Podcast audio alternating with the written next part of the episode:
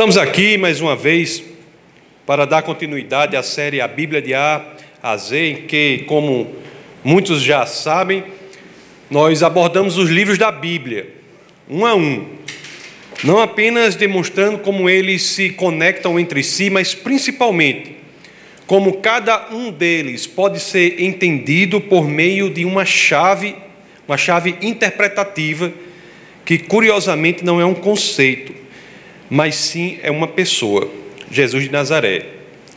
E falamos da história do povo de Deus, até Neemias, com a reconstrução da cidade de Jerusalém, como se fosse um voo, não é? Eu sempre digo isso, um voo panorâmico. Começamos lá em Abraão, até paramos 400 anos antes de Cristo e agora voltamos para o início para dar voos rasantes por meio dos livros do, dos profetas, para ver o que cada um tem a dizer como palavra de Deus para aqueles momentos em que eles viviam e principalmente como isso se aplica para os nossos dias de hoje. E no culto passado, nós falamos sobre uma visão que Ezequiel teve, que talvez tenha sido a visão mais interessante do ponto de vista da representação de quem é o Senhor. Quando ele, no começo do livro, ele vê Deus, que na realidade já era Jesus na visão dele, ele vê naquela plataforma dentro do templo, e depois ele vai ver aquela plataforma saindo do templo e ele não entende nada. Como é?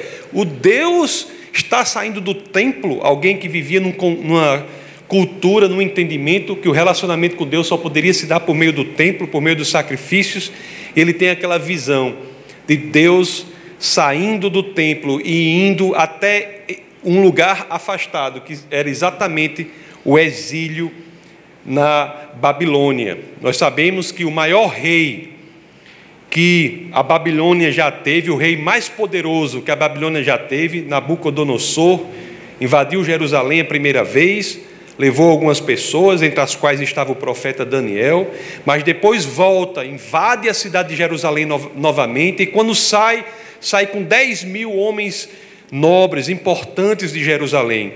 Muitos deles foram feitos prisioneiros, outros escravos e outros tantos colocados em algumas colônias. Entre esses estava Ezequiel, que tem a sua juventude e a sua fase adulta ali e inicia o seu ministério profético ali. É, num lugarzinho que em português chama Rio de Quebar, mas em algumas é, línguas do mundo fala Canal de Quebar, que é perto da Babilônia. E o que eu quero falar hoje aqui é assim, é francamente sobre o que é igreja, o que é o pastoreio, o que é liderança cristã. O que cada um aqui que se envolve no, no trabalho do Senhor é um líder cristão. Então nós vamos ver aqui o que, que Deus tem a dizer por meio do livro de Ezequiel aos líderes cristãos, aos pastores e todos aqueles que vão exercer na igreja liderança cristã, e o meu entendimento é de que todos na igreja são líderes tem esferas de influência, seja no seu trabalho, na sua família ou no ministério específico que exerce dentro da igreja. E há um padrão para isso ser exercido, não é de qualquer forma. Existe um padrão específico que é dado por Deus. Você imagina assim, se você fosse fazer uma prova num concurso e você já tivesse acesso prévio ao gabarito. Era bom, não é? Isso mesmo, quem vai exercer a função de ser filho de Deus trabalhar para o reino de Deus, basta ver o gabarito. O gabarito já está ali. Se você entender e estudar o gabarito, você vai ser aprovado. Agora, muitos não estudam o gabarito, não é? Eles querem que o gabarito seja o que está na cabeça deles, não o que está na palavra do Senhor. Então, nós vamos ver estudar exatamente isso daí. O foco do nosso bate-papo de hoje é o capítulo 34 do livro de Ezequiel, quando naquele o pano, fundo, o pano de fundo histórico é exatamente uma dessas colônias no chamado exílio babilônico, em que o povo de Jerusalém tinha sido levado, estava ali. E ali houve pastores. Começaram a exercer a função de alguns exercer a função de pastores ali. E Ezequiel, um profeta, e Deus fala por meio de Ezequiel para esses pastores, demonstrando em que eles estavam errando. E nós aqui, que temos a palavra do Senhor, temos que estudar isso daí, para que nós não sejamos como eram os pastores da época de Ezequiel. Olhe só que coisa boa, né? A palavra de Deus nos dá o direcionamento. Ele pede algo de nós, mas não, não nos deixa sozinhos. Não só nos dá o direcionamento pela Sua palavra, mas também diz que estará conosco para que possamos cumprir essas determinações. O Espírito de Deus né, estará dentro de nós para que, quando achamos difícil algo, nós saibamos que não estamos sozinhos. Ele está conosco, ele não nos abandona. Mas vamos ler logo Ezequiel capítulo 34. Aqueles que assim quiserem, peço a gentileza de que abram as Escrituras no livro do profeta Ezequiel, capítulo 34. Deus vai falar por meio dele àquele povo, naquelas colônias, sobre o exercício de alguns que estavam exercendo o ofício de pastor. Diz assim: ó, Veio a mim esta palavra do Senhor, filho do homem, profetize contra os pastores de Israel: profetize e diga-lhes, assim como diz o soberano o Senhor: ai dos pastores de Israel que só cuidam de si mesmos. Acaso os pastores não deveriam cuidar do rebanho? Olha aí, olha aí. Eu vou dizer, se Deus fosse brasileiro, muito provavelmente seria nordestino, né? e muito provavelmente da região do sertão, ali da Catingueira, porque ele fala mesmo, né? Ele fala mesmo. Olha só o que ele diz assim, né? É brabo ele, né? Ele diz, olha. Olha como ele diz. Ai dos pastores que só cuidam de si mesmos. Três são os aspectos que nós veremos, que Deus identifica nesses pastores que só cuidam de si, de si mesmos. São três os grandes erros dos líderes daquela época e que, infelizmente, talvez vocês possam identificar em alguns de hoje em dia, infelizmente. E nós iremos estudar isso. É importante, é meu papel falar para a igreja para que todos aqueles que exercem papel de liderança aqui, todos os demais também, possam fugir dessas três coisas que o Senhor condena na liderança. A liderança do cristão, seja na sua esfera de igreja, esfera de trabalho, esfera familiar, tem de fugir dessas três coisas e nós vamos olhar. Mas as três coisas são os pastores estavam abusando do poder, subvertendo a verdade, a verdade e negligenciando o Senhor. Três coisas principais que nós identificamos: eles abusavam do seu poder, subvertiam a verdade e negligenciavam o Senhor. Vejamos o que os versos 3 a 4, ainda do capítulo 34 de Ezequiel, tem, a, tem a, a nos dizer. Olhe só como a coisa é demais aqui, é, é importante aqui. Olhe só. Vocês comem a coalhada, vestem-se de lã e abatem os melhores animais, mas não tomam conta do rebanho. Vocês não fortalecem a fraca, nem curaram a doente, nem enfaixaram a ferida vocês não trouxeram de volta as desviadas, nem procuraram as perdidas, falando das ovelhas, não é? Vocês têm dominado sobre elas com dureza e brutalidade. Meu Deus, aqueles pastores da época de Ezequiel eram pastores da autopromoção. Pregadores que não cuidam dos outros, pessoas que vêm e falam muito de si enaltecem-se a si mesmos e pouco se vê ali a palavra do Senhor. Aqui nessa igreja, se alguém for falar aqui e falar muito de si mesmo, pode até falar, mas é a última vez que fala. Não volta a falar aqui não. Eu fiz isso, eu preguei, não sei quantos se converteram. Eu fui, não sei o que, aconteceu isso. Eu sempre digo, nós devemos andar com dois versos, cada um em um bolso não é? O primeiro é que saibamos que não somos pouca coisa, somos feitos à imagem e semelhança de Deus, mas do outro bolso nós deveremos ou devíamos andar com o verso que diz que somos feitos do pó. Abuso de poder é um dos problemas, o outro, subversão da verdade, subversão da verdade. Assim, muitos hoje em dia se dizem profetas Mas eu vejo poucos profetas que, em vez de dizer a verdade, dizem o que a audiência quer ouvir. Vejo muitos pastores em cultos coletivos convidando profetas e no meio do culto o profeta se levanta e começa a dizer coisas maravilhosas para o pastor na frente de todo mundo, e essa prática se repete o tempo todo, num, quase que num acordo de enaltecimento do pastor diante da congregação, quando na realidade aquele que deve ser enaltecido é o único que não tem defeito, o nosso Senhor e Salvador Jesus Cristo. Ezequiel capítulo 13. Vamos ver o que é que o Senhor diz para aqueles líderes cristãos, né? No sentido de líderes de Deus, na época de Ezequiel. Capítulo 13, vamos ler dos versos 1 ao 3. Olhe só o Senhor, como ele quer um negócio sério, né? Deus ele tem um padrão alto, né? Ele não é, ele quer qualquer coisa não. Por isso que as escrituras dizem, né, que os aqueles que são mornos serão vomitados a palavra do Senhor veio a mim. Esses profetas eram muito legais, os profetas de antigamente. Era muito invocado, né? É, uns eram mortos, quartejados, não estavam nem aí.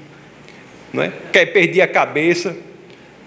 É uma coisa impressionante. Igual aquela, sabe aquela história do piolho? De já ouviu da mulher do piolho? Sabe dessa história?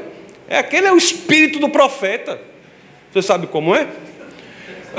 A mulher chegou para o homem e disse: Você tem piolho? O homem disse: Não, não tenho piolho. A mulher disse: Você tem piolho? O homem: Não, não tenho piolho. Tem sim. O homem bruto: Eu vou. Pegou a mulher, jogou num poço assim da água. E você tem piolho? Disse: Se você disser que tem piolho, eu vou lhe afogar. E começou a empurrar a mulher e a água aqui e diz: Você tem piolho? A mulher, a mulher dizendo: Você tem piolho? Eu não tenho piolho. E aquela confusão: Você vai morrer? A mulher: Eu morro, mas você tem piolho.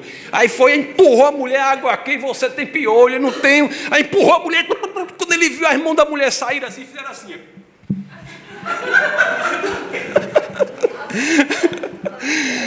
Morre, mas diz a verdade. Morre, mas diz a verdade. E o caba tinha piolho. E ela disse que tinha piolho. Morreu, mas o caba tinha piolho. Esses eram, o profeta de antigamente era assim. Olha o que diz aqui Ezequiel capítulo 13, a gente precisa, né? Ezequiel capítulo 13, verso 1 ao 3. A palavra do Senhor veio a mim, disse ele: Filho do homem, profetize contra os profetas de Israel que estão profetizando agora. Profetize contra o profeta, o falso profeta Diga àqueles que estão profetizando pela sua própria imaginação: ouçam a palavra do Senhor. Assim diz o soberano Senhor: ai dos profetas tolos que seguem o seu próprio espírito e não viram nada. Meus amados, eu não posso dizer a preocupação que eu tenho com pessoas que são levadas à destruição na vida por falsos profetas. Tem cristãos que levam a vida regidos por profetas da família. Fulano é o profeta da minha família. Fulano é o profeta da minha família. Vai comprar uma casa, vai falar com o profeta da família. Vai, o profeta, coitado, fica numa situação de ter de profetizar. Se Deus não quiser falar, ele fala, fala, Deus tem que falar. Aí o que é que ocorre isso aí? Que é que normalmente ocorre nisso daí? Nós temos profetas que falam da sua própria imaginação e muitas vezes falando o que aquela pessoa quer ouvir. Profecia é possível, mas vem do Senhor, não da cabeça do profeta. Falsos profetas falam o que o povo quer ouvir e não o que o povo precisa ouvir. Isso é muito importante. O falso profeta tem o seu ministério não direcionado pela verdade, mas sim direcionado pela demanda. O que é que a audiência quer? O que é que ela está querendo ouvir? É exatamente o que molda as palavras do falso profeta. Então nós temos aqui dois erros que ele identifica, não é? Dois erros claros que ele, o abuso de, do poder, a subversão da verdade no exercício da falsa profecia e, por fim, identificamos um aqui que é negligenciar o Senhor. Ezequiel capítulo 22, verso 26. Assim dizem as Escrituras. Seus sacerdotes cometem violência contra a minha lei e profanam minhas ofertas sagradas. Não fazem distinção entre o sagrado e o comum. Ensinam que não existe nenhuma diferença entre o puro e o impuro. E fecham os olhos quanto à guarda dos meus sábados, de maneira que sou desonrado no meio deles. O relativismo moral. Quantas são as igrejas hoje, ou congregações, ou pessoas que são para que sentem a iniciativa, ou a vontade, ou a tendência a simplesmente achar que tudo é possível, que distanciam ou separam o cristianismo da santidade. Não é preciso você ser santo para você ser cristão. Deus não exige a santidade para a pessoa ir a Ele mas aquele que vai a Ele automaticamente ingressa num processo incrível de desconforto, num, numa caminhada do amanhã ser diferente de hoje, num, num, numa direção contínua de santificação para que se pareça mais e mais com Jesus Cristo. Se você é cristão e continua confortável como você está, você provavelmente não é cristão o cristianismo, se alguém me pergunta, alguém pede assim para mim, me indique uma religião confortável. A última que eu indico é o cristianismo. A última. O cristianismo é lugar de desconforto, de você mudar. Mudança de dentro para fora. Não mudança de fora para dentro, que é inócua, como a geração de Josias viu, do rei Josias. Josias impôs a lei de Deus como lei civil. Não é isso que a gente estudou aqui? Josias impôs a lei de Deus, o rei Josias, como a lei civil, e o povo, depois da morte de Josias, com Jeoaquim, o seu filho, assumiu o trono, tudo voltou à esculhambação. Não há mudança de fora para dentro, padrões é, desarrazoados, não justificados, que exijam, que se confundam com santidade. Você tem que usar o cabelo assim, você tem que usar a roupa assim, você tem que fazer não sei o quê. Isso é tudo doidice. A verdadeira mudança é de dentro para fora. Essa é genuína, essa transforma o coração e automaticamente nós nos encontramos cada vez mais diferentes, cada vez mais parecidos com Cristo. É como a gravidez. O Espírito de Deus está dentro da gente, a gravidez. A mulher está grávida, não sabe que está grávida logo depois. Aí começa, ela, no momento ela para assim e diz assim: Vixe, eu estou diferente. Nem notou, eu estou diferente. Daqui a pouco eu estou diferente. Ela o cristão é a mesma coisa, o genuíno, ele começa a notar-se diferente, vê que está diferente naturalmente. Relativismo moral, um dos grandes males da igreja, sem falar na ilegalidade do trato com o dinheiro da igreja. O Senhor é o foco, meus queridos, nós não somos o foco. O Senhor é o foco. O culto não é para você. O culto é para Deus. O melhor para que cada um de nós façamos é nos reconciliar com Deus. Em outras palavras, o que, que eu quero dizer para vocês aqui, nesse problema de relativismo, nós vemos que as igrejas passam a exercer ou criar alguns grupos cristãos passam a criar a ideia de que tem que criar meios da pessoa encontrar a paz consigo mesma. Um discurso bonito. Encontre a paz com você mesma. O que o cristianismo diz é que você não tem como fazer isso, a não ser que antes você encontre a paz com Deus. O cristianismo é uma lógica vertical, anterior à lógica horizontal. Não é um sistema de autoajuda, é um sistema de realidade em que você faz a paz com o Senhor e, graças a isso, você terá paz na sua vida. A paz que, exerce, que excede todo o entendimento, não é qualquer paz. Ezequiel, diante daquilo, um profeta, um homem de Deus, viu coisas maravilhosas, né? como a plataforma saindo ali e indo em direção ao exílio da Babilônia, ao lado do canal de Quebar, e ele disse, Deus vem para ele e diz: esses pastores aqui estão tudo errado. E Ezequiel disse: E agora? Meu Deus, e agora como é que vai ser? E aí como é que eu faço? aí Deus fala uma coisa para ele, porque Deus é interessante. Isso é uma coisa importante da coisa do Senhor.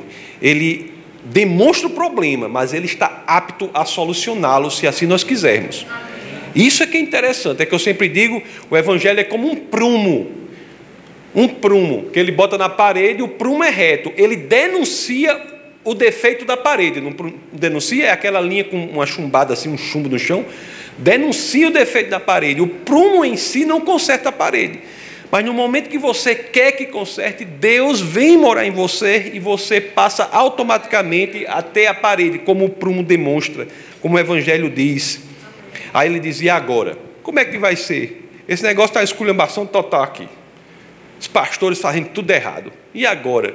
Como é que Deus vai dar uma solução para isso?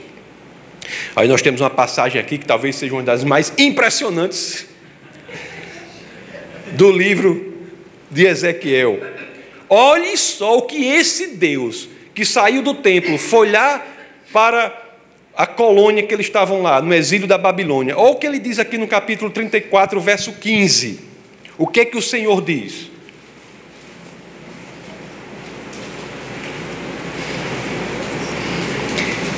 Eu mesmo tomarei conta das minhas ovelhas e as farei deitar-se e repousar palavra do soberano, o Senhor. Meu Deus, que Deus, Deus criador dos céus e da terra, né? O Deus que criou tudo o que existe: o tempo, o espaço, a matéria, as próprias leis da natureza, as pessoas, o propósito para a vida de cada um. Esse mesmo Deus que vem à terra como homem, mas também vem e cuida de cada um que queira. Deus está dizendo assim, em outras palavras: está tudo errado, mas eu serei o seu rei, o seu sacerdote e o seu profeta. Aí Ezequiel deve ter pensado, mas como? Você a concepção de Deus para o judeu é um negócio diferente, viu? O Deus para o judeu é algo praticamente inatingível. Só em Deuteronômio há 613 mandamentos que ele teria de cumprir para ter acesso a Deus, né? muitos dos quais hoje, dois terços dos quais hoje não podem nem ser cumpridos, porque são relacionados ao templo de Salomão, que foi destruído no ano 70 depois de Cristo. Aí ele estava pensando aqui, mas como?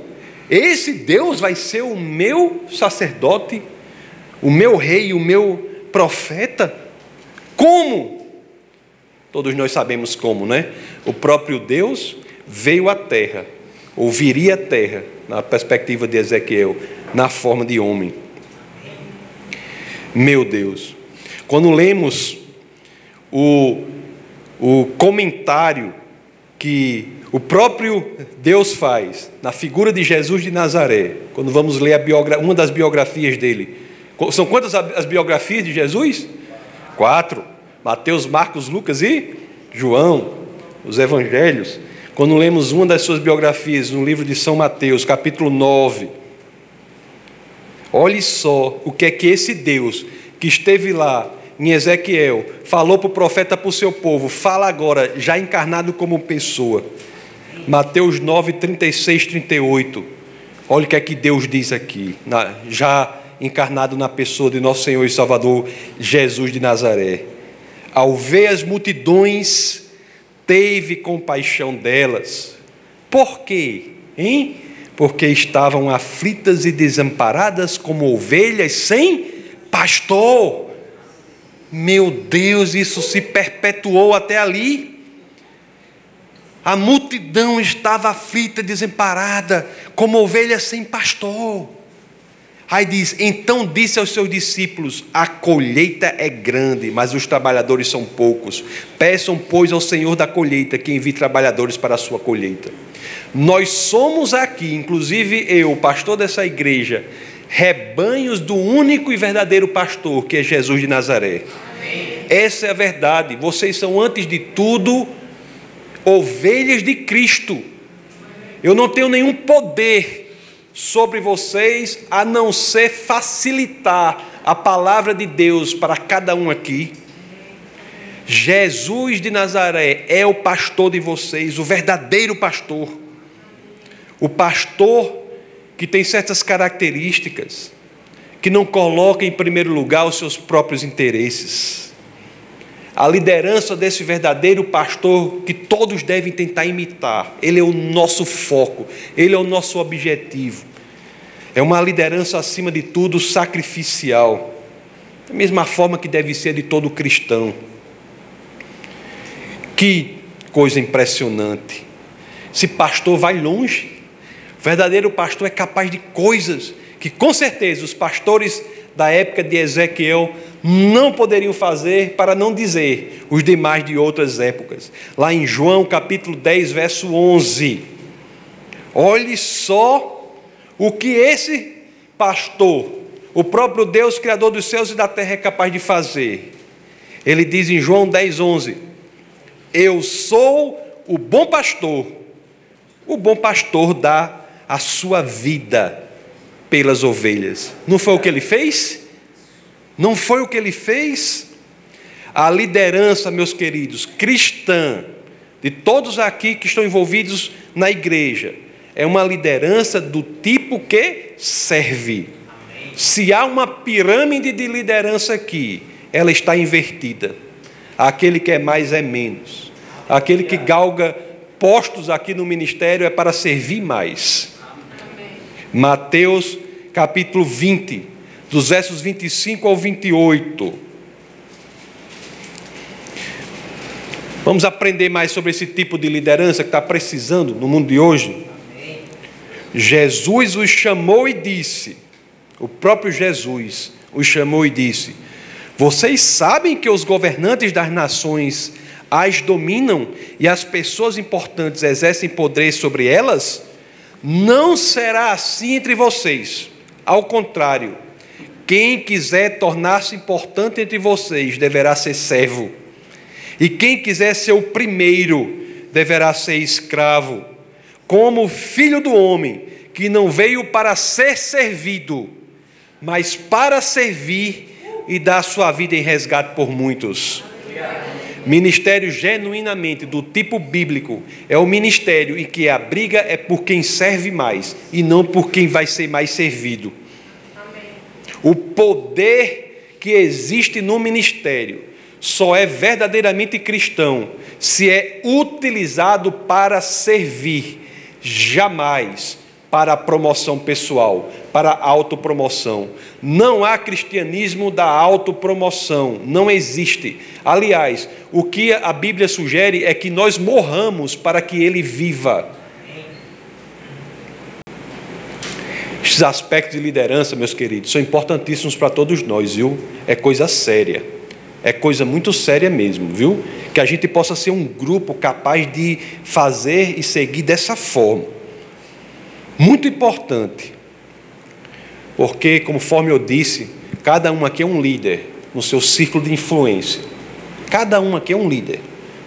Na sua família, na igreja, no campo em que atua, no trabalho, na escola, todo, no grupo de esporte, cada um é um líder. Cada um é um líder. E você pode ter certeza a forma como você vive, cada uma dessas, dessas experiências e em cada um desses círculos é fortemente influenciada pela liderança que está sobre você ou pela liderança que você exerce. Vamos tomar muito cuidado com isso, muito cuidado com isso.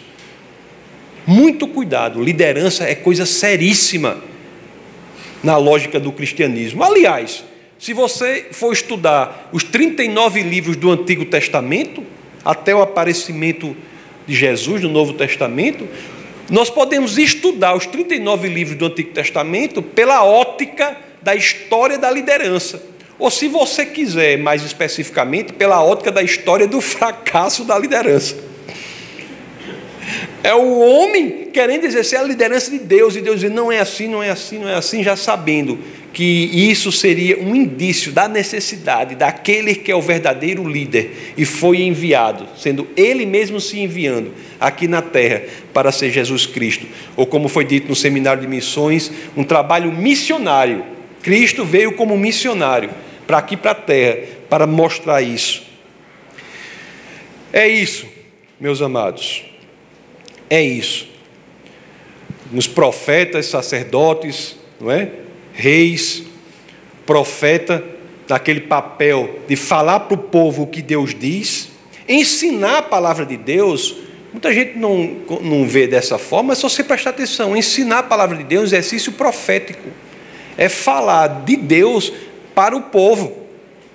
É um exercício profético também. É a revelação da verdade. O sacerdote é o espelho do profeta. Ele falava do homem para Deus, ele era o representante do homem para Deus. Agora, o véu foi rasgado, nós temos acesso direto a Deus. O rei fazia o quê? Protegia o inimigo, liderava nas batalhas, apontava o caminho, orientava o que é certo, o que era errado, dirigia o povo para o caminho da justiça. Revelação é a palavra que talvez defina o ofício do profeta.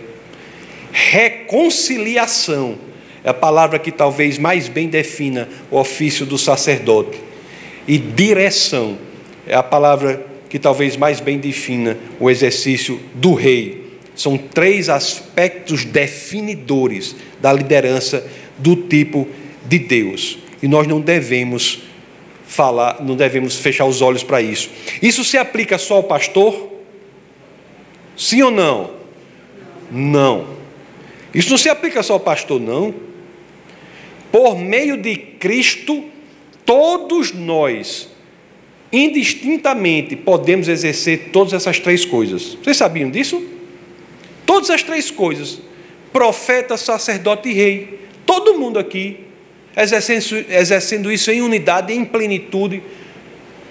Isso é que ele quer de nós, a igreja é isso. Olhe só aqui, Atos 2,17. Atos 2,17.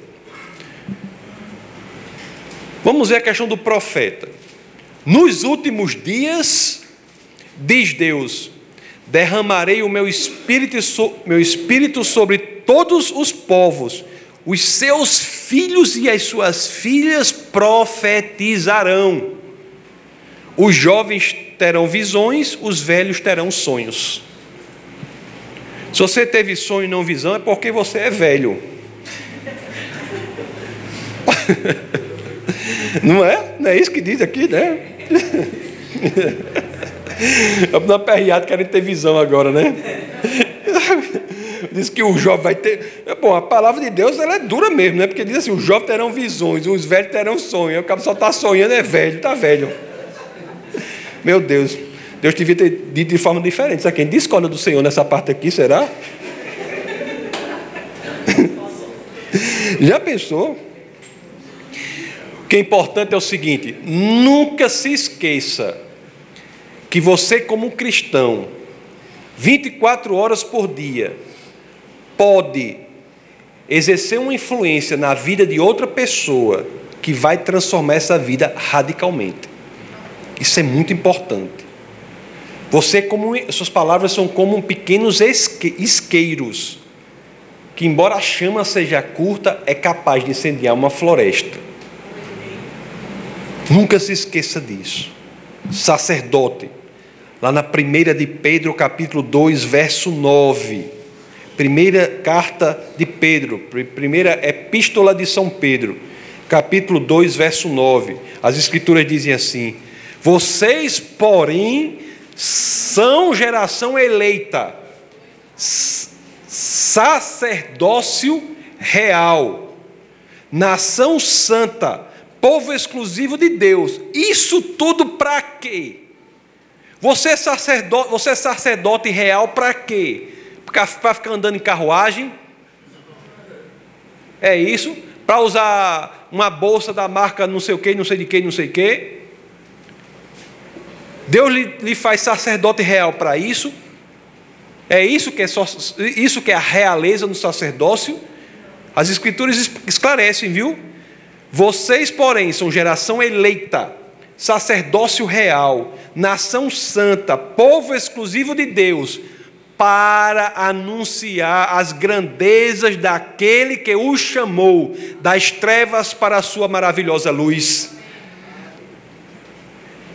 Devemos orar uns pelos outros, ministrar uns para os outros. Nós somos um corpo que suporta uns aos outros, dando apoio uns aos outros para que possamos fazer essa caminhada pessoal. O único sentido do cristão está aqui na terra, depois de ser salvo, qual é? Para que, que a gente está. Senhor, eu entrego meu coração para ti. Era para isso acontecer, você vai, você vai para o céu. Acabou. Para que continuar aqui?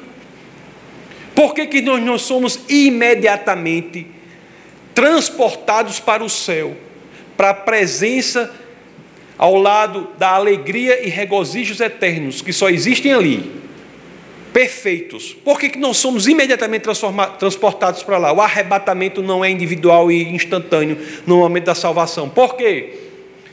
Porque ele tem algo para fazermos aqui na terra, que é exatamente possibilitar isso para aqueles que ainda não conhecem verdadeiramente o nosso Senhor e Salvador Jesus Cristo. Efésios capítulo 2, verso 6. Reis, fala dos reis. Já vimos que somos sacerdotes, já vimos que somos profetas. Vamos falar dos reis. Efésios 2, 6. Deus nos ressuscitou com Cristo e com Ele nos fez assentar nos lugares celestiais em Cristo Jesus. Em Cristo nós podemos liderar batalhas batalha na sua vida, na vida de sua família. Mas se você está em Cristo, essa batalha tem uma característica diferente da batalha que é tomada, levada adiante sem Cristo. É que a batalha com Cristo, nós já sabemos que somos vitoriosos. Em Cristo, nós vencemos os inimigos, não por nós mesmos, em Cristo essa é a forma que São Paulo se refere ao cristão. Não é interessante? Ele está em Cristo, como aqueles salvos do dilúvio estavam na arca, em a arca. Aqueles que são salvos do julgamento final do Pai estão na arca, que é Cristo. Então é assim que Paulo diz: em Cristo, porque em Cristo nós já vencemos os inimigos. Em Cristo se quisermos e fizermos por onde verdadeiramente inclinarmos o nosso coração, nós já podemos saber que venceremos o pecado, a morte, o inferno. Mas Deus conta conosco. Envolva-se, meu querido, envolva-se, envolva-se nesse projeto do reino de Deus. É tempo de fazer isso, urge que levemos adiante isso. O mundo precisa de nós.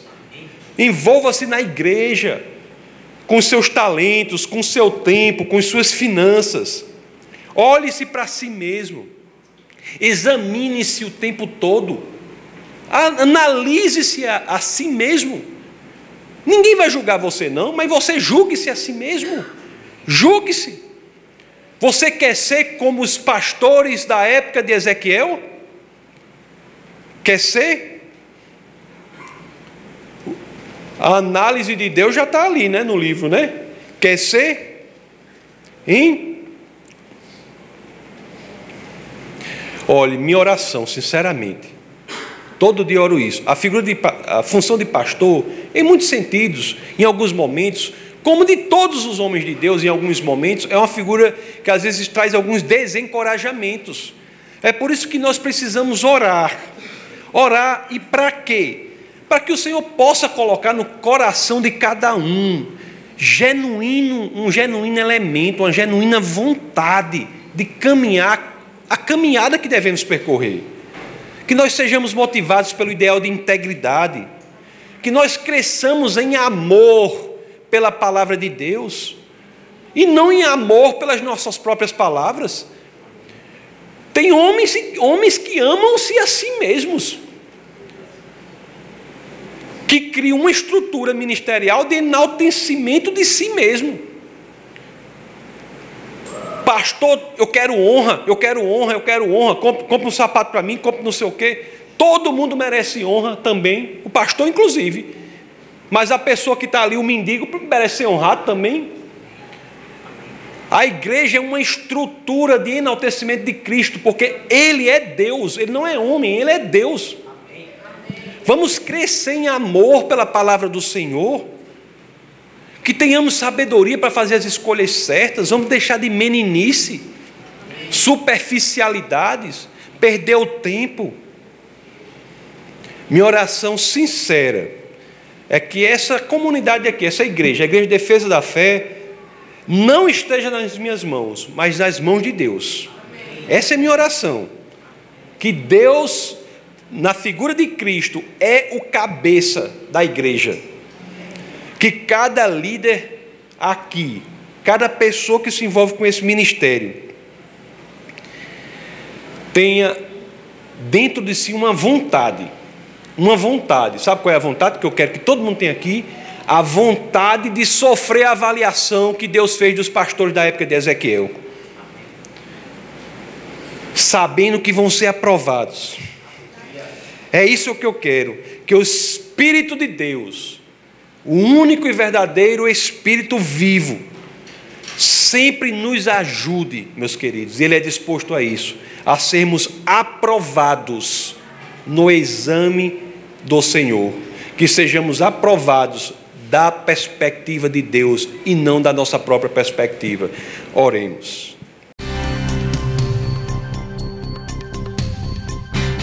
Essa foi uma produção do Ministério Internacional Defesa da Fé, um ministério comprometido em amar as pessoas, abraçar a verdade e glorificar a Deus.